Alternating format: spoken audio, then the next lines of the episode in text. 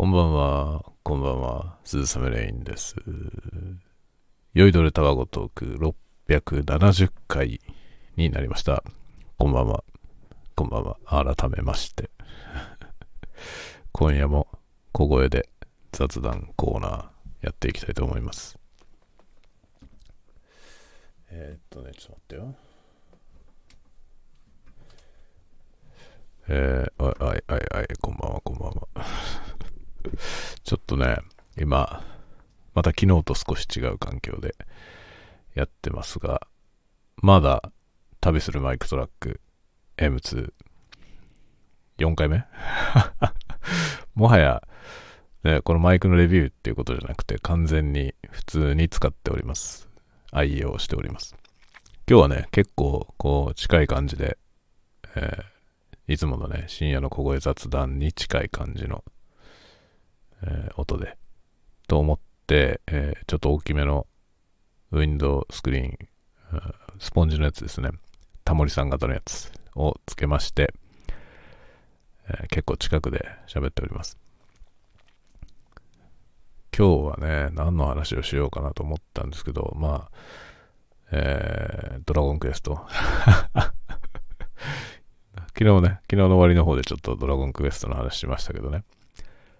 まあ、ドラゴンクエストを相変わらず続けております。ドラゴンクエスト。いや、面白いですね。あのね、ドラゴンクエストの面白いんだけどね、あの、難点はですね、終われないことですね。ストーリーがさ、こう展開するじゃないですか。ストーリーが展開して、で、1エピソード終わるとね、次の展開がね、よし、次はここに行くぞみたいな話になるわけですよね。で、熱い話になればなるほど、先が気になるということになりますよね。そして延々やってしまうという感じなんですね。で、今、えーちょっとですね、いかん、いかん、ここでやめようと思って、やめまして、これを喋っております。ね、本当に、まあ、ドラゴンクエストみたいなゲームをやり始めるとね、他のことをしなくなるという問題があるので、他のことをちゃんとやりながらね、あくまでもゲームは余暇で楽しむという、そういうことでね、やっていかねばならんなと思っております。で、まあ動画も撮んなきゃいけないしね、これのね、あの、旅するマイクトラック M2 の、まだ動画を撮ってないので、それをですね、えー今週末、来週にかけて撮っていきたいなと思います。まあ借りてる期間がね、来週までなの、来週末までなので、まあ一応ですね、あの、電気ウォーカーのコーヒーさんからは、延長できますよっていうことはね、伺ってるんですけど、まあ、期間内にやりたいことは大体できるだろうと。で、まあもうね、あの、レビューに関してはね、まあ自分のその感想に関しては、まあほとんど、もう、ここまでのところでね、言ってる通りでございます。コスパがめちゃくちゃいいです。もうね、いろんな人におすすめしたい。いろんな人におすすめしたいけど、売ってないという問題があります。そしたらですね、これまた、電気屋ウォーカーさんからね、コーヒーさんから紹介してもらったんですけど、えー機材屋さんという、機材屋 .jp というサイトがありまして、その機材屋さんというところになんと在庫があると。まだありますよと。ということでございました。欲しい方は、お急ぎで。今本当にね、全く手に入らなくて、多分、機材屋さんで売り切れたらしばらく入らないと思います。あのメーカーにもないのでね。しばらく入らないと思うんで、欲しい人はぜひ、な感じですね。これだけ言っといてお前は買わないのかよって思うかもしれませんが、えー私はですね、M2 ではなくて、まあ M3 が欲しいって話をね、前にしてましたけど、M3 はさすがの機材屋さんにも在庫がなかったんですね。そして、私はですね、別のものを、別のものを購入しました。それはですね、まあ届いたら派手にやります。まあ、届いたら派手にやりますのでお、お楽しみにって感じですね。機材屋さんを、え初めてあの、ユーザー登録をして使いました。もうですね、え今後お世話になりますって感じです。あのね、まあ、今まで結構僕はですね、その音響機材を買うときは、まあ普通にね、音響機材に限らずいろんな機材は、あの、まあ第一はヨドバシカメラ。何でもヨドバシカメラで買ってるんですね。それはまあポイントサービスが魅力的だからという理由で買ってますが、音響機器、こと音響機器に関しては、まあヨドバシで買えないものもいろいろあるんですよね。で、そういうものがサウンドハウスだと買えるので、サウンドハウスを使ってました。で、サウンドハウスは安いんですよね。値段も安いので、サウンドハウスで、で、もう大抵のものがあるっていうね、ものすごい品揃えなんで、えー、サウンドハウスを愛用してます。で、まあ、ズームのこの辺の32ビットフロート録音ができる機材は、サウンドハウスでも、軒並み売り切れなんで、で、入荷未定になってますね。まあ当たり前ですね。ズームの方にないので、ズームに在庫がないから、まあ入荷未定ですよね。もうズームさんは何をやってんだって話なんですよね。あの、今日、そういえばね、あの富士フィルムの、あの、新しい、新しいというか、まあ前に出た、ちょっと前に出た XT5 っていうカメラあるんですけど、そのカメラの供給がですね、滞っているという発表が富士フィルムから公式にアナウンスされてましたね。あの、お待たせしてすることになってしまってて申し訳ないみたいな記事が出ておりました。ズームさんはどうなってるんでしょうか？ズームさんはずっともう半年ぐらい在庫が全くないまま、えー、そういうアナウンスもないですよね。その、これがね、生産が追いついてませんとかないですよね。で、T5 の話はですね、その富士フィルムのその記事を引用して、まあ、富士フィルムのね、愛好家の方が、まあ、こういうの出てるけど、これは生産管理失敗したんじゃないのかっていうね、ことを書いてる人がいたんですよ。まあそういうふうに見えますよね。その、新製品としてね、鳴り物入りで出して、で、バーッと人気が出て、で、そのタイミングで売るじゃないですか。ね。それが在庫がなくなるっていうのは、まあ、生産管理、生産管理どうなってんのって話になりますよね。で、まあ、富士フィルムはそれをね、まあ、公式に謝罪しつつ、で、まあでもね、ファンの人たちも、まあなんか失敗したんだろうねっていう目で見ているわけですね。ズームさんはどうなってるんでしょうか？本当に何考えてるんでしょうかって感じなんですよね。鳴り物入りで出してね、まあそれがものすごく評価を受けて好評で、まあ素晴らしいことですけど、買えないじゃんっていうね、状態なんですよ。で、まあわずかにですね、その機材屋さんには、そのシリーズのね、32ビットフローティング録音ができる機材が、まだいくつか在庫されてます。ので、今だよ、買うなら。多分他のところにないですよ。本当にいろんなところで僕探してるけどないからね。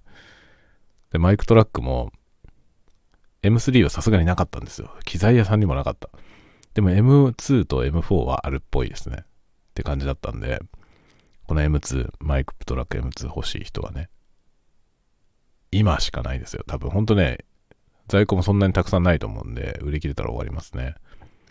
そしたらまたしばらくね、ズームさんが生産を再開するまでないですよ。てか、いつ作るんだよって感じなんだけどね。でもどういう風に失敗したらこんなことになるんですかね。本当にこの、このね、なんだろう。機械損失はものすごくでかいと思いますよ。もう、ズームの社内でも多分揉めてるだろうね。きっとね。ね、営業マンとかさ、営業やってる人なんて多分、めっちゃ先々で怒られてると思いますよ。なんでないのって多分お店ね、その量販店とか、その在庫を置いてる、例えば、まあ、こういう商品は楽器屋さんとかに置かれると思いますけど、そういう楽器屋さんとかからね、のバイヤーさんから多分言われるでしょう。営業さん行ったらさ、これ注文入ってるけどなんでないのっていうね、問い合わせ来てるよってなりますよね。でも多分営業マンはひたすら謝ってると思いますね。あれば売れるのにっていうね。で、結局さ、営業の人たちっていうのはさ、あの、売れれば売れるほど、成績が上がるわけですよね。その社内での評価がね、上がるけど、売るもんがなかったら売れないじゃないですか。でも絶対社内でも揉めてるよね。なんでないんだよって絶対なってると思うんだよね。どう、どうなってるんですかね何をどう失敗したらこんなにひどいことになるのかなって思うんですけど、ちょっとこれはさすがにひどすぎるなと思いますね、僕は。あの、商品はいいんですよ。商品はもう素晴らしいと思いますけど、それだけにね、さすがにこのね、在庫がない状態が半年も続いてるっていうのは、どうなってんのっていうのはな、なんか発表しろよっていうのはありますよね。どうなってんのか説明しろよっていうのはちょっと思いますね。ズームさん何考えてんだろうっていう 本当にどうなってんですかね。だから生産されてるのか、だから工場はどうなってんだろうと思うんですよね。で結局その品薄、品薄であっても、例えば、なんていうの、たまに在庫されてね、で、入りました、売れちゃいました、入りました、売れちゃいましたっていう状態が続いてるならまだいいんですよ。様子が見えるから。結構だからプレイステーションとかってそういう状態だったと思うんですよね。入りましたよ、売れちゃいました。入りました、売れちゃいました。あれももっと作れよと思いますけど、でも、ね、そのサイクルがね、もっとずっと短かったと思うんですよね。このズームのマイクトラックシリーズとか、他のその32ビットのね、フローティング録音ができる機材類はもう半年ないからね、半年市場に出てないんですよ。バーンってこう最初に発売されてあっという間になくなって以降入ってこないっていう状態ですね。多分お店でもそうだと思いますね。その最初の初回ロットで入れられたお店は入れられたんでしょうけどその後一回も入荷してないと思いますね。もう最初に売り切れてあとは入荷がないという。そんな商品ありますかね？新製品で出してるのにそんなに生産数が少ないってことありますか？なんかおかしいよね。なんかもう生産管理間違ったんじゃないのかって、その富士のね、富士フィルムのカメラの件で、そういうの読んで、まあこういう風に思うのが普通だよねってちょっと思いましたね。さすがに何考えてんだろうなと 思いましたね。なんかこう、良くないよね。ほんとせっかくいいもの出したのに、これかえってなんかメーカーに対する不信感がね、募っていきますね。この、まあ、すぐ品薄になっちゃったっていうのはわかるんですけど、そっからのリカバリーが遅すぎるのよね。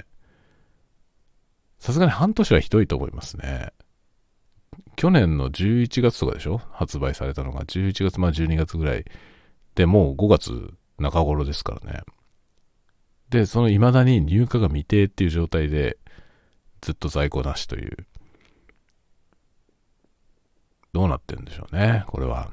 だってあれば売れるのにね、すごく機械損失、大きな機械損失になってると思いますね。で、またタスカムね、ライバルのタスカムが下手くそですよね。売り方が下手くそですよね。32ビットフローティング録音の機材出してるんだから、もっとアピールすればいいと思うんですよ。うちのだったらあるよ、在庫って。ね。ていうか、あれが売り切れないことがまた不思議ですね。ズームの製品がこんなにあっという間になくなったのに、同じことができるタスカムの商品が全然なくならないのは何でなんでしょうか？そこはよくわかりません。多分ね、そんなに変わんないですよ、中身は。あれも32ビットフローティングの録音ができるんでね。で、あっちは X8 っていうの一番高いやつを先にバーンって出して、そっからちょっと機能を縮小して、少し安いやつとして X6 が出たんですよね。X6 ですね。この X6 が今売り出されていて、4万5、6千くらいですかね。だから、マイクトラック M4 を買うんだったら、僕は X6 でいいんじゃないかなと思いますね。M2 はもっと安いからね。M2 でいい人は M2 っていう選択肢になると思いますけど、X6 はちょっとね、オーバースペックなんですよね。だからあれが X4 とか X2 が出れば、X2 で2万円ぐらいで出れば、バカ売れだと思いますけど、ちょっと4万5、6千円っていう値段がちょっと高いって感じるのかなっていうのはありますね。ありますけど、32ビットフローティングの録音ができる PCM レコーダーで、マイクもついてるって考えるとね。で、USB でインターフェースにもなる。って考えると申し分ないんですよ。だからあれもあっという間に品薄になっても良さそうなもんなのに、普通に売ってますね。なんでなんだろうね。タスカムはあれ売り方が下手くそなんじゃないかって気がしますね。ズームがこんなに品薄になってんのに、そのズームが欲しいけど品薄で買えないっていう人たちに多分訴求できてないと思うんだよね。うちのやつで全然いけますよっていうアピールを多分してないんじゃないかなと思うんだけど、もうほんとこの界隈は何なんだかよくわかりませんね。なんかみんな悠長な感じですよね。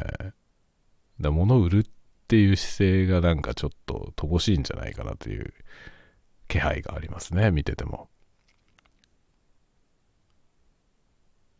タスカムとかもね、ほんとそうなんだよね。あの、タスカムは、なんだろう、こういうものを出せば売れるのになっていうもの出てこないですね。本当にね、なんかだから商品開発の、そこ、部門なんですかね。そこの、なんだろう、そのね、もの自体のプロダクトの方の開発はいいものを作ってると思うんですけど、その商品の企画だよね。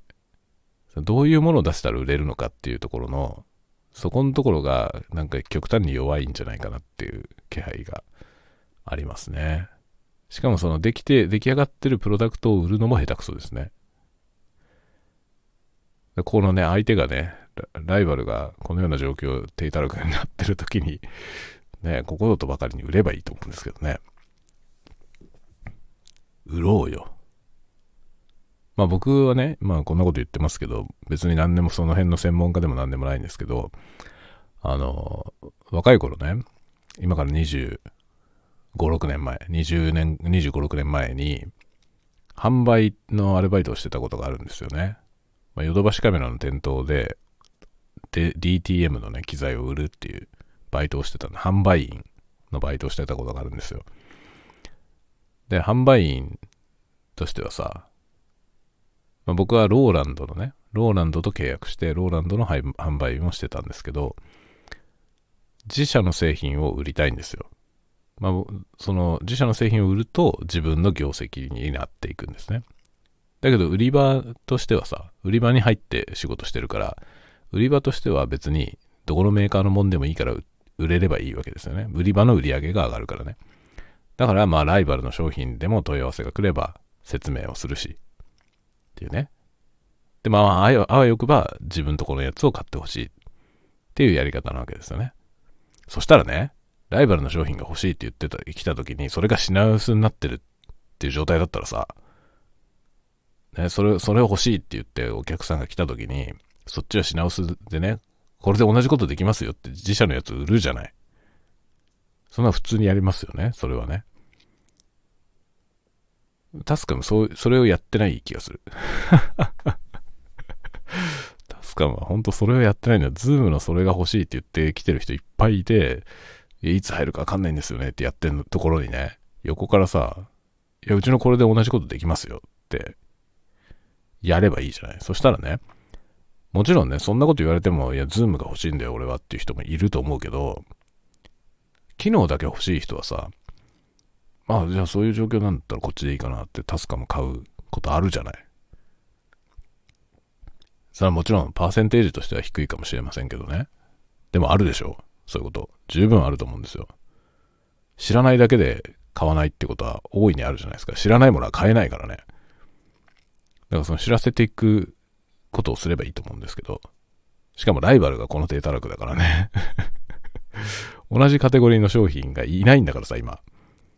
あるんですよ。その、世の中には存在してるけど、だけど売ってないからさ、事実上敵がいない状態ですからね。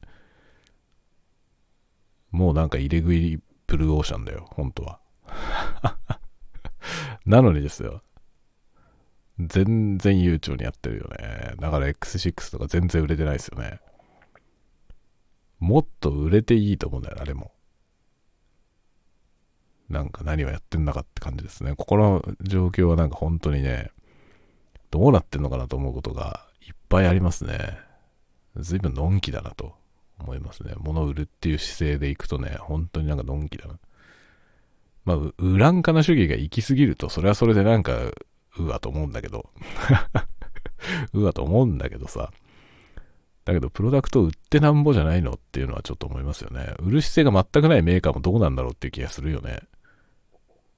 だから、それはさ、プロダクトの良し悪しっていうことだけじゃなくて、その、その後のね、いいものを作った後の売り方っていうところにもね、やっぱりブランドイメージってありますよね。そこの部分でなんかズームは相当損してると思いますね、今回のこれで。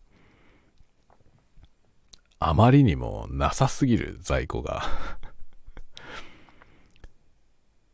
過去こんなことなかったよね、多分。H3VR とか出た時も相当面白いなと思いましたけどね、話題になったし、その、同じことができる商品が他にないから、だから、H3VR もかなり安い値段で出てきたし、でも全然品薄になったっていう記憶がないんだよな。すごく売れてるっていうイメージはありましたけどね。すごく売れてるってイメージはあったけど、でも入手困難ではなかったよね。僕もだから YouTube で見て欲しいなと思って買ったけど、買いましたからね、普通に。で、いろんなサイトで比較して買いましたからね。どこで買おうかなって言って、どこ、だからそのどこで買おうかなって見ていたサイトのどこにでも在庫はありましたね。その中からここで買おうっつって買ったけど。まあそのね、H3VR を買った時のエピソードが、あれなんですよ。あの、電気屋ウォーカーさん、コーヒーさんと知り合ったきっかけなんですよね。あれでも本当にね、偶然みたいな話なんですよ。あの、ちょっとその話しようかな。面白いから。あのね、僕は、あの、まあ、音響機器はね、昔から好きで、いろんなものを買ったりとかしてね。で、ちょうどあの時何だったんだっけな。あの、もう、ポッドキャストは始めていて、機材はいろいろ持っていたんですよね。で、ASMR も多分始めてたんだよな。で、あの H3VR っていう、ズームのね、アパッチ小屋みたいな形したマイクの存在を知って、あれをどうしようかな、ちょっと気になるな、興味あるなって思って、で、まあ今時はね、そうやって思ったら、まあもちろんメーカーのサイト見る、カタログ読むとかそういうことから始めますけど、YouTube 見るわけですよね。で、YouTube でそれのレビューやってる人いないかなっていうので見て、それで、あの、コーヒーさんがやってるインストチャンネルっていうやつをね、見たんですよ。コーヒーさんがその H3VR のレビューをしてるやつその時初めて知ったんですよね。その時初めて知って、で、その H3VR のなんか、あの、レビュー動画みたいなやつを見て、それで、それを見て買ったんですよ。それを見て、あ、これは面白いなと思って、買ってみようっていうことで、買った、その買ったきっかけだったんですよね。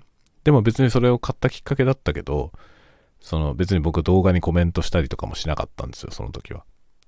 で、その時はしなかったんですけど、その後ね、なんかツイッターでね、フォローされたんですよね、向こうから。確か。フォローされたんだったかな違う、こっちが先にフォローしてたのかなでこっちが先にフォローしてたら、なんかフォローバックしてくれたのかななんかだったと思うんですけど、それでなんかね、コメントをいただいたかなんかしたんですよね。で、その時に、いや、実はその H3VR をね、その買うきっかけがコーヒーさんのあれだったんですよって話をして、それからなんかね、やりとりができたんですよね。みたいな感じでした。そう、なんか音響ね、音響機器のそういうチャンネルはいろいろあって、まあなんかでも、国内だと僕は割とコーヒーさんのやつ、インストチャンネルをよく聞いてますね。見てますね。ポッドキャストも聞いてるし、まあ、YouTube のね、もう面白いですよね。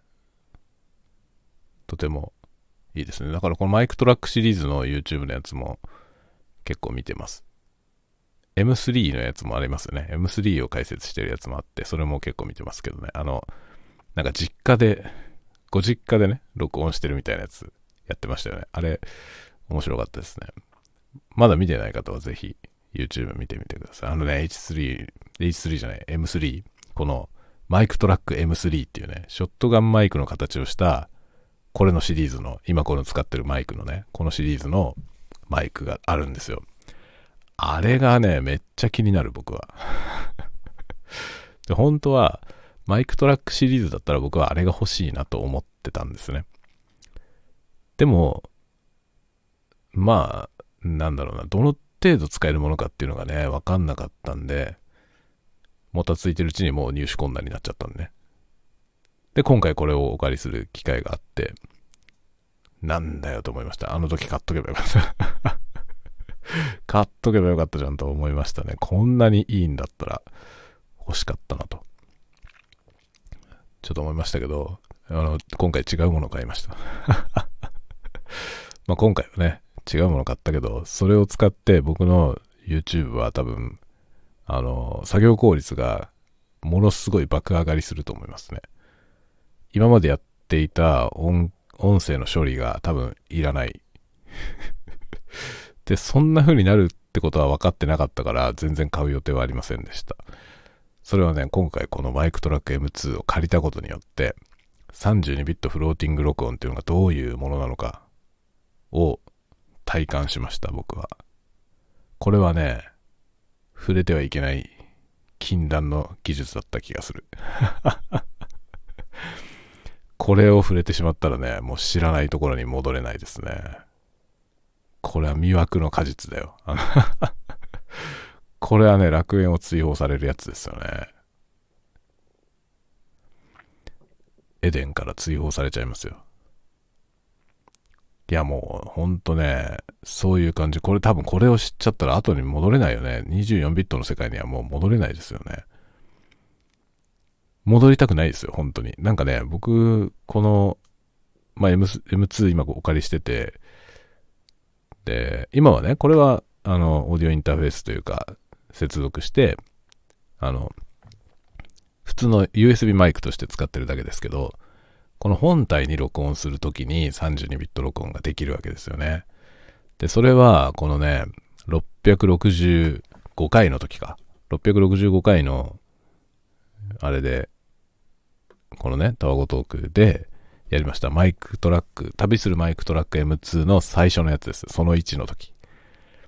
あの作業をした時に、僕はですね、あの、この32ビットフローティング録音のポテンシャルを知りました。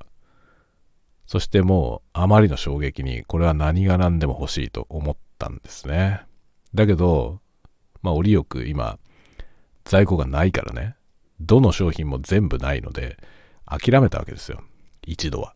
そしたらね、コーヒーさんが教えてくれたんだよね、機材屋さんを。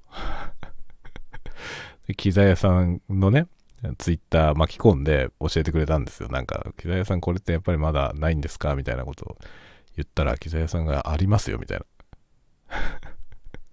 ありますよ、みたいなのくれたんですよ、リップ。それで僕はそのサイト見に行ったんですね。そしたらね、何個かあるのよね。その他の機種も、そのシリーズの他の機種もあって。で、僕が買うならこれかなと思っていたレコーダーもね、在庫があったのよ。まあ悩んだよね。めっちゃ悩みました。すごいもうね、悩みに悩み抜いて、2日ぐらい。短いよって感じだけどね。2日ぐらい悩んで、ポチりました。もうね、いや、もうそういうことなんですよね。これ触っちゃいけなかったの。これを触っちゃったらね、もう戻れない24ビットに。で、僕は今、今はね、ASMR で撮るときは、あの、タスカムのモデル12っていう MTR を使ってるんですよ。モデル12はすご、すごく優秀なモデル、あの、MTR で、まあ、24ビットのレコーディング、マルチトラックレコーディングができるんですね。で、アナログミキサーがついててね、12イン、12アウトの USB インターフェースになります。ものすごい、すごい強力な MTR。で、これのプリアンプが意外といいんですよ。これに搭載されてるプリアンプが。それで、これで申し分ない音が取れるわけですよね。申し分ない音が。まあ、申し分ない音が取れると言ったらあれですけど、あの、工夫すれば取れるんですよ。で、僕の ASMR チャンネルの音は、これを導入してから一気に音のこう、クオリティが上がりましたね。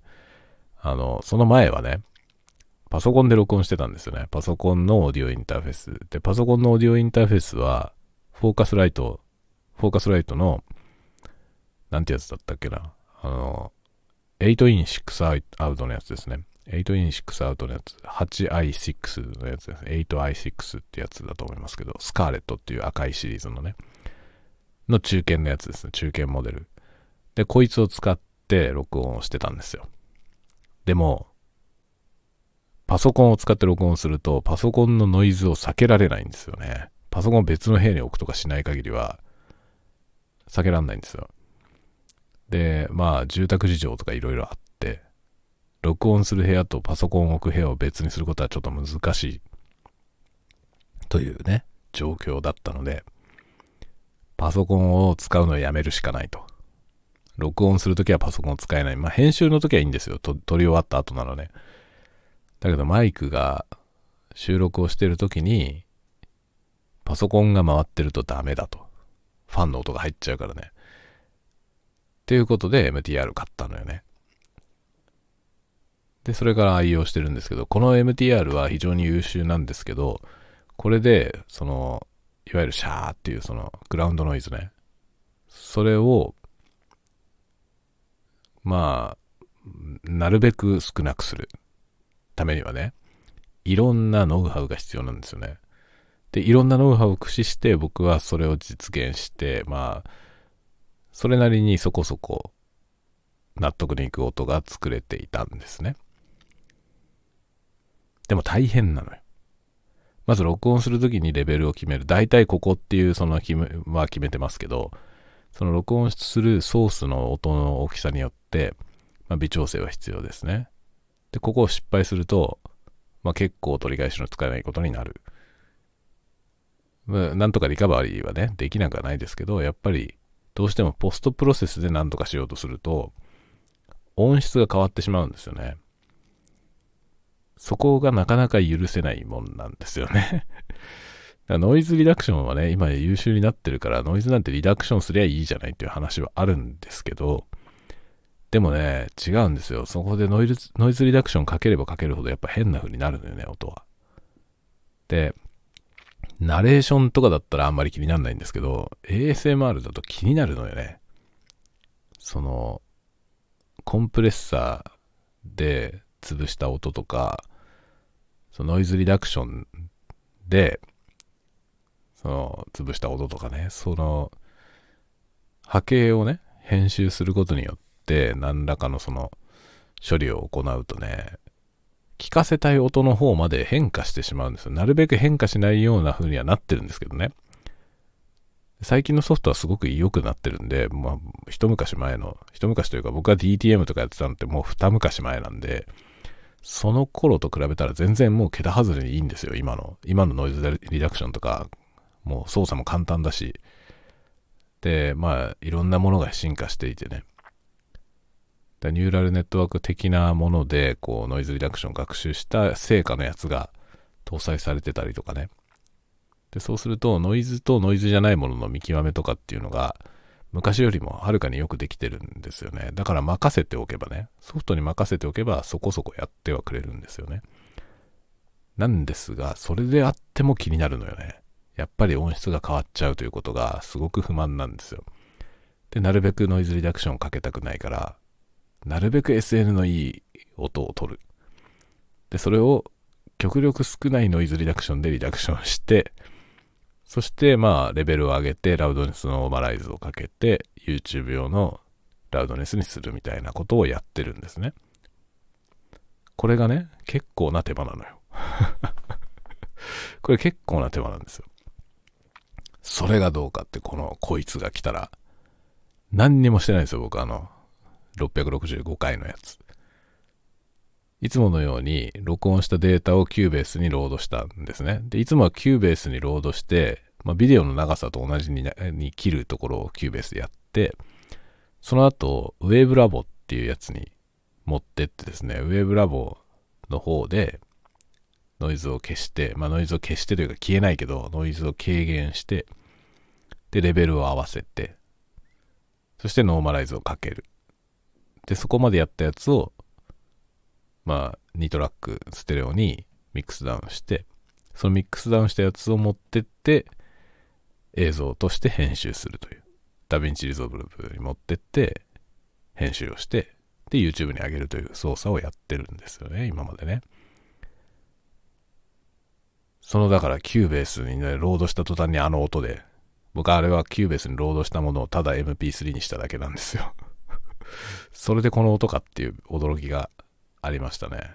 何にもしてない。あれに至っては本当に何もしてないんですよね。だけど、もうね、ロードした瞬間にいい感じの波形になってました。その波形の大きさ、音量ですね。音量が手頃な感じに勝手になっていました。これが32ビットフローティングの録音ののパワーなのかというね。衝撃ですよ、本当に。こんなに簡単になるんだったらもう、レコーダー導入した方がいいじゃないっていう。32ビットフローとか録音できるレコーダーを入れるっていうことで、まあ買いましたよ。もう注文しました。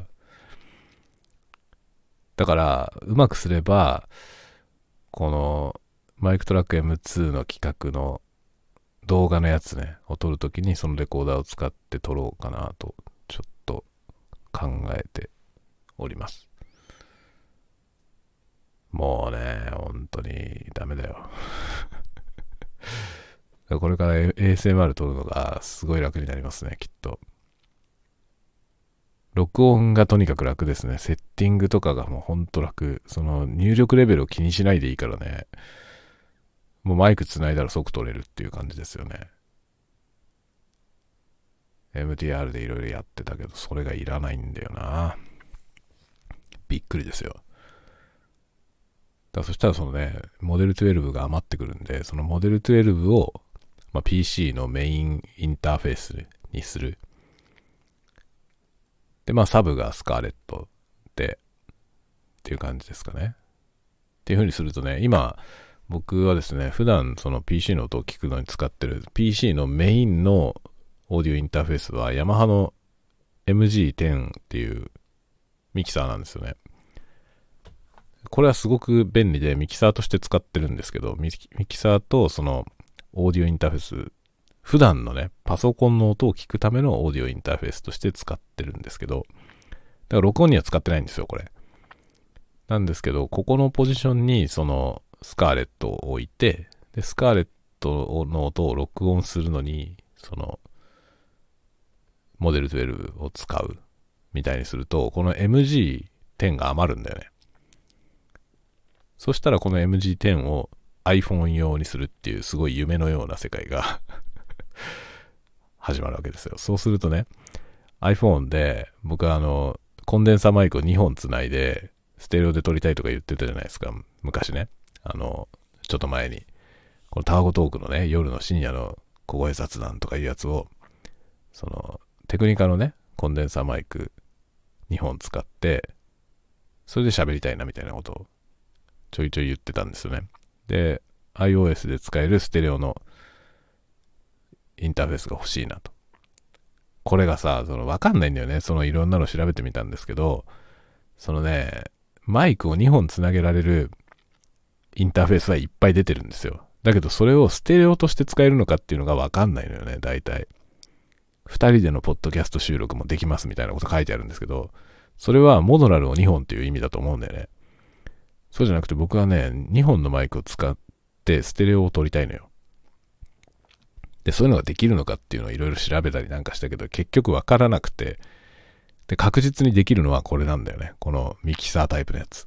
こいつだったら絶対できるので、でこれが iPhone 用に降りてきたら、めちゃくちゃすごいなと思って 今、もうね、そういうプランになりました。だから、高くついたね すごい高くつきましたけど、でも、値段以上の価値があると思うね、多分。YouTube の何しろ収録するのに、その収録のハードルがめちゃめちゃ下がるので、これは気軽だね。本当に。で、マイクはいっぱいあるからね、いろんなのが。みんな片っ端から繋いで録音できますよ。いろんなことが録音できるね。それは楽しいですね。だから、このね、タワゴトークもパワーアップしますよ、きっと。棚ぼた的にパワーパワーアップします。メインのその ASMR 環境を改善することによって、そこから玉突き式に降りてきますからね、いろんな機材が。玉突き式に降りてきて、このヤマハの MG がね、僕のところに、この iPhone のところに来る。最高ですね。MG ってね、あの、なんだ、MG じゃなくて AG か。配信用としてヤマハのミキサーですごい、すごい売れてるやつがありますけど、あれはね、あのマイクは1本なんですよね。1本しか繋げられない。っていうね。で、上位機種で2本繋げられるやつがあったかな。で、僕が持ってるやつはシリーズが違うんですけど、チャンネル数的にははるかに多いんだよね。これ8チャンネルかな ?8 チャンネルのミキサーですね。だけど、あの、インターフェースとしては2イン2アウトでしか使えないです。ミキサーでミックスしたものを録音できるって感じですね。だから、あらかじめもうこっちでプリプリミックスをしちゃって、iPhone で録音、2チャンネルとして録音するのはできるけど、その2チャンネルになっちゃうけど、マイクは4本させるし、ステレオソースの何か別のものもさせますね。だからなんかの音を、あの BGM とか別のとこから持ってきて、で、ミキサーでミックスして、それを2チャンネルにミックスされたものを録音するとかってことができちゃいます。すごいね。そうするとね、リアルタイムで、なんか BGM 鳴らしながらね、ポッドキャストみたいなやつを iPhone だけで作れるという、すごい世界に突入していきますね。それもね、もちろんね、あの、あるんですよ、いろんな機材が。便利なやつ。そこそこ値段出せばあるんですよ。だけど僕はそこにあまりお金をかけたくないなというのがあって、iPhone でやるやつはもうすごい手軽にっていう感じでやってましたけどね。でもそこがね、こいつが iPhone 用に降りてきたら、かなりいろんなことできるようになるんで、それこそなんか、スタンド FM でそんな機材で撮ってる人いないんじゃないっていうようなことはできるかもしれませんね。まあ、スタンド FM もね、あの、iPhone でアプリで、スタンド FM のアプリで録音してる人ばっかりじゃないので、ちゃんとね、MTR でというか DAW、DAW を使って録音して、そこでミックスしたやつをアップロードしてるっていう人もいるのでね。まあそういう意味では別に大したことはないんですけど、僕はリアルタイム録音でどこまで面白いことやるかというところ そこをちょっと追求していきたいなと思っておりますね。まあね、僕のこのタワゴトークは喋りもノープランなんで、そもそもあんまちゃんと編集したりとかしたいと思ってないのでね。何しろこれ録音して、これノーチェックでそのまんまアップロードしてますから 何の手間もかかってないですね。そうでこれはね、あんまりなんかその、本格的なことにしたくないけど、音だけは本格的な音で撮りたい。わがままですね。我ながら自分で喋っててわがままだなと思いましたけど。だけどそのわがままが大事なのよね。ものづくりにとってはさ。妥協しない。あれもこれも欲しいっていうね。あれもこれも欲しいです。ここも妥協したくありませんみたいな。まあダメなパターンですけどね。ダメなパターンですけど、趣味でやってんでいいんです。趣味でやってる場合はね、自分が妥協したくないところを妥協しないでやればいいという。妥協していいところは妥協すればいいということですね。その結果のバランスが多少おかしくても、趣味でやればいいわけですよ。逆になんかむしろ、そつなく丁寧にまとまってるよりも、多分僕はね、その、アマチュアコンテンツ、アマチュアっていうかインディーズですかね。インディーズコンテンツのの面白さっていうのはなんかそこにあるような気がするんですよね。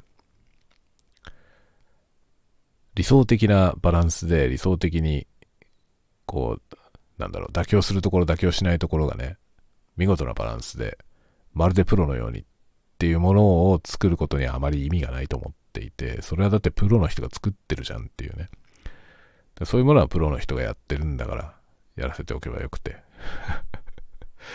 もっとなんかピーキーなもんですよね。その妥協しないポイントがなんかどっかピントの外れたところにあって、そこにものすごい労力をかけたおかげで、全体のバランスとしてはなんかトンチンカンなことになっているという、そういうコンテンツこそが面白いじゃないですか。それって、あの、ハイバジェットのね、あの、メジャー作品とかでは、なかなか出てこないんですよね。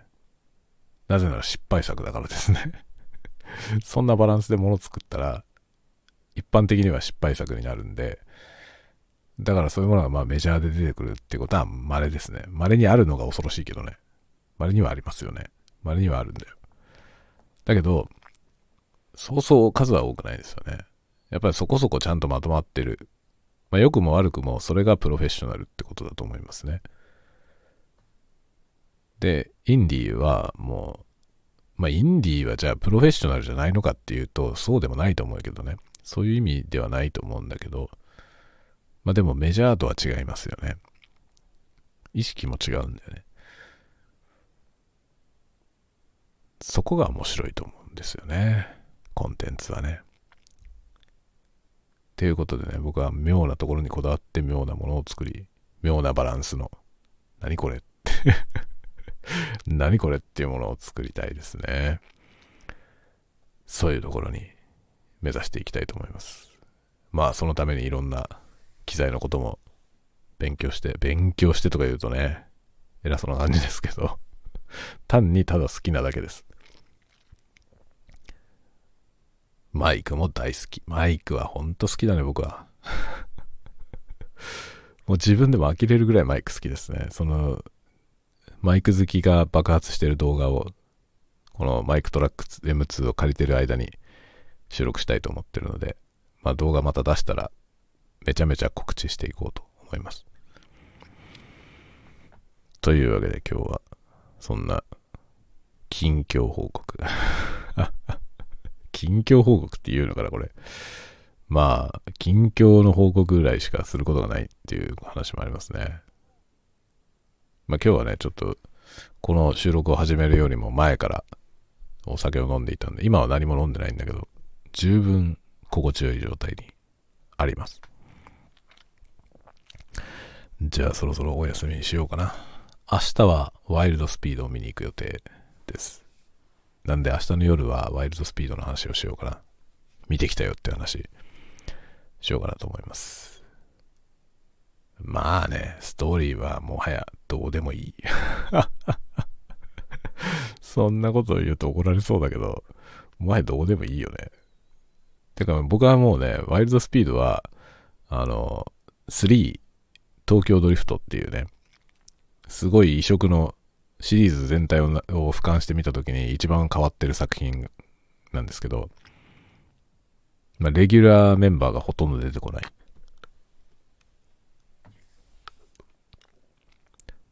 その後ね、レギュラーになってったハンが出てくるんですけど、ハンが最初に出てきた作品だと思いますね、3は。で、そのワイルドスピード3を見たときに、もうね、ああ、この作品はストーリーとかどうでもいいんだということが分かって、以降はもうどうでもいいつもりで見ています。ストーリーはどうでもいい。楽しいよ。楽しければいいんです。明日のやつももうなんか一応筋書きあって、一応筋書きがあるとかいう言い方すると怒られそうだけど、多分大真面目にちゃんと作ってるんだけど、正直どうでもいいんですよね、話は。ちょっとね、あの、シリーズをずっと見てる人には熱いっていう感じの展開もありそうなんで、それも、それはそれでね、ちょっと嬉しいと思いますけど。でも正直なんかどうでもいいですね。すごいよね。話がどうでもよくて、それでも満足度が高いってすごいよね。ワイルドスピードとかね、他には、ま、トランスフォーマーですね。トランスフォーマーも新しいやつ作るんで、いいと思いますよ、見ると。トランスフォーマーなんて筋どうでもいいもんね。話のストーリーなんかどうだっていいですよね、あれ。もうガチャガチャガチャガチャってガチャガチャすればいいじゃん。もうだからマイケル・ベイっていうね、トランスフォーマーのマイケル・ベイ監督はもう、そういうの撮らしたら天才ですからね。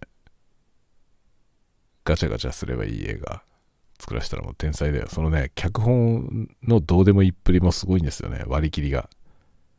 ストーリーとかもうむちゃくちゃでもいいじゃない、楽しければっていう感じ。あの割り切りは本当かっこいいですね。まあ新しい作品も来るからね。まあその辺の話題もまた喋っていこうと思います。明日はワイルドスピードの話するよ。というわけで明日のまた深夜でお会いしましょう。ではまた次回のたわごとで。皆さんそれまで元気にお過ごしください。またね。おやすみ。おやすみ。おやすみ。